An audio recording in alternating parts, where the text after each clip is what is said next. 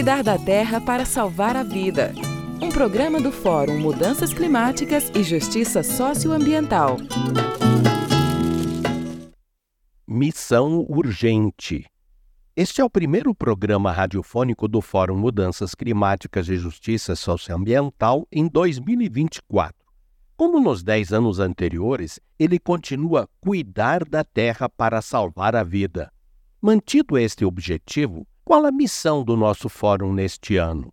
Por estar sempre atento às mudanças climáticas, engana-se quem acha que sua missão é apresentar dados e prestar atenção aos desastres socioambientais para assustar as pessoas, anunciando que estamos perto de um apocalipse.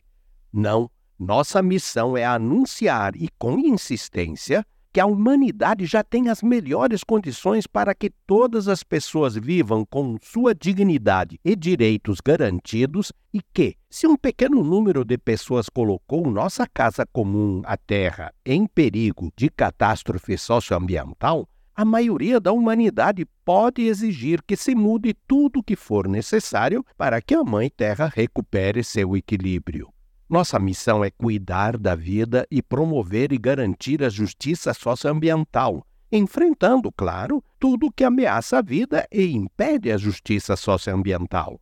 Nas ações de denúncia e enfrentamento, contudo, que realizamos como parte de nossa missão, o que desejamos é que cada dia mais e mais pessoas acolham a boa notícia de que temos ainda tempo e podemos mudar nosso modo de fazer economia e de viver com a esperança de que nos aconteça como o profeta Jonas, que se chateou com Deus por não ter destruído a cidade de Nínive, porque todo o povo mudou seu modo de vida.